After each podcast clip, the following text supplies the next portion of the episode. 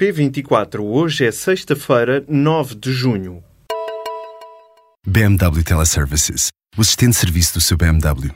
Informe-se no seu ponto de serviço autorizado BMW. Theresa May garante que não desiste e vai formar um governo de coligação com os unionistas da Irlanda do Norte. Depois de um encontro de 15 minutos com a Rainha Isabel II, May falou ao país para comunicar a decisão. A Primeira-Ministra explicou que o Reino Unido precisa de certezas e que, ao garantir o maior número de votos e de assentos parlamentares, os conservadores e unionistas têm agora legitimidade para garantir essa certeza. May sublinhou ainda que vai cumprir a promessa do Brexit. As negociações com Bruxelas começam dentro de 10 dias. Médicos, enfermeiras, professores e juízes foram as profissões que fizeram ou ameaçaram greves nos últimos tempos, mas esta maior contestação é tida como uma forma de pressão para o orçamento e para as eleições autárquicas. O sociólogo Elísio Stank diz ao público que, apesar das reivindicações, é exagerado falar-se em fim do estado de graça do governo, mas sublinha que ainda não há uma percepção de inversão no mercado de trabalho. Apesar da redução do desemprego, ainda há muito emprego precário e contratos a prazo.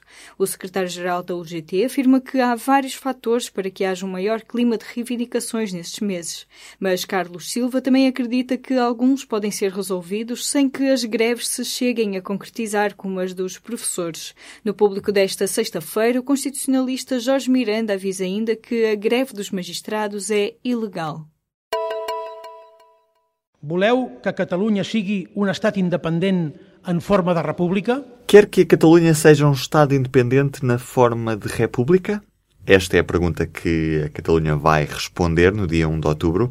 A decisão foi anunciada esta sexta-feira pelo presidente do governo regional, Carles Puigdemont, acelera o relógio de uma separação unilateral de Madrid e pressiona mais uma vez o governo central com as ambições do governo da região autónoma de Espanha.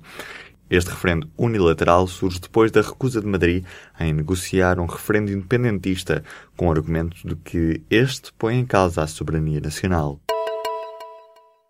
O presidente dos Estados Unidos acusou James Comey de ser responsável por fugas de informação.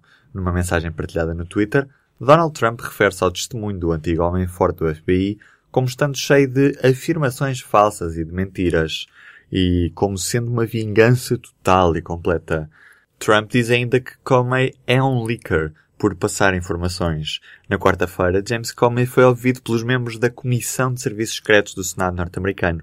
O ex-diretor do FBI diz que Trump lhe pediu para deixar cair a investigação a Michael Flynn. O ministro da Saúde diz que um governo responsável não pode ser confrontado com situações de queima-roupa, numa referência à greve dos enfermeiros. Em entrevista à agência Lusa, Adalberto Campos Fernandes disse que se os enfermeiros pararem os blocos de parto, terão de ser assumidas responsabilidades. Os governos não podem estar reféns de atitudes intempestivas, diz o ministro, reconhecendo as razões destes profissionais, mas não a ameaça que eles fazem.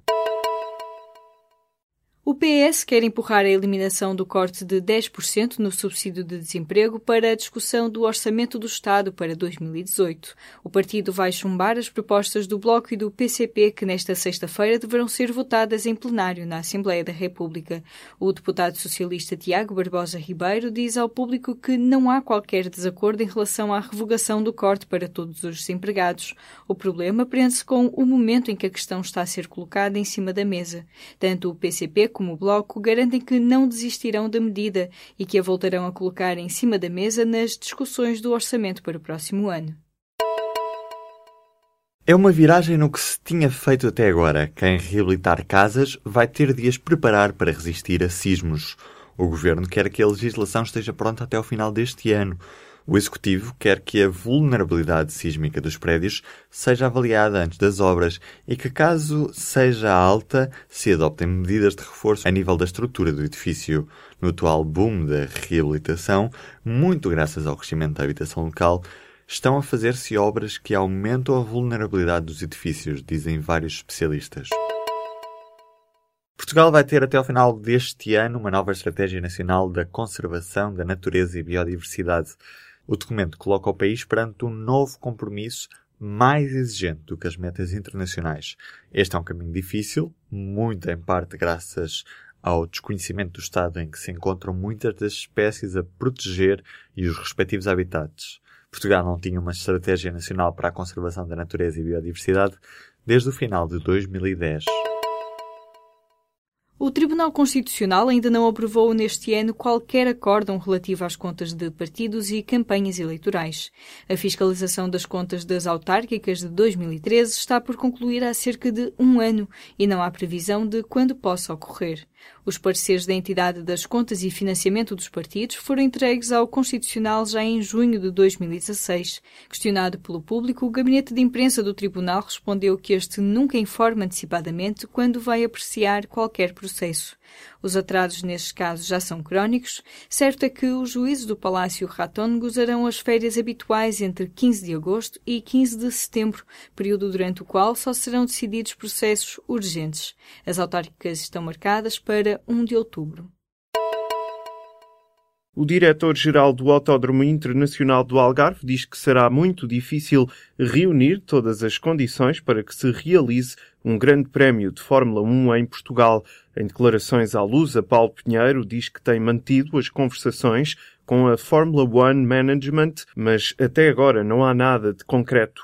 Paulo Pinheiro garante ainda desconhecer a origem das notícias que vieram a público nas últimas semanas sobre a possibilidade da Fórmula 1 regressar a Portugal. Para já, o responsável diz que apenas está assegurada a realização da prova de Superbikes marcada para setembro.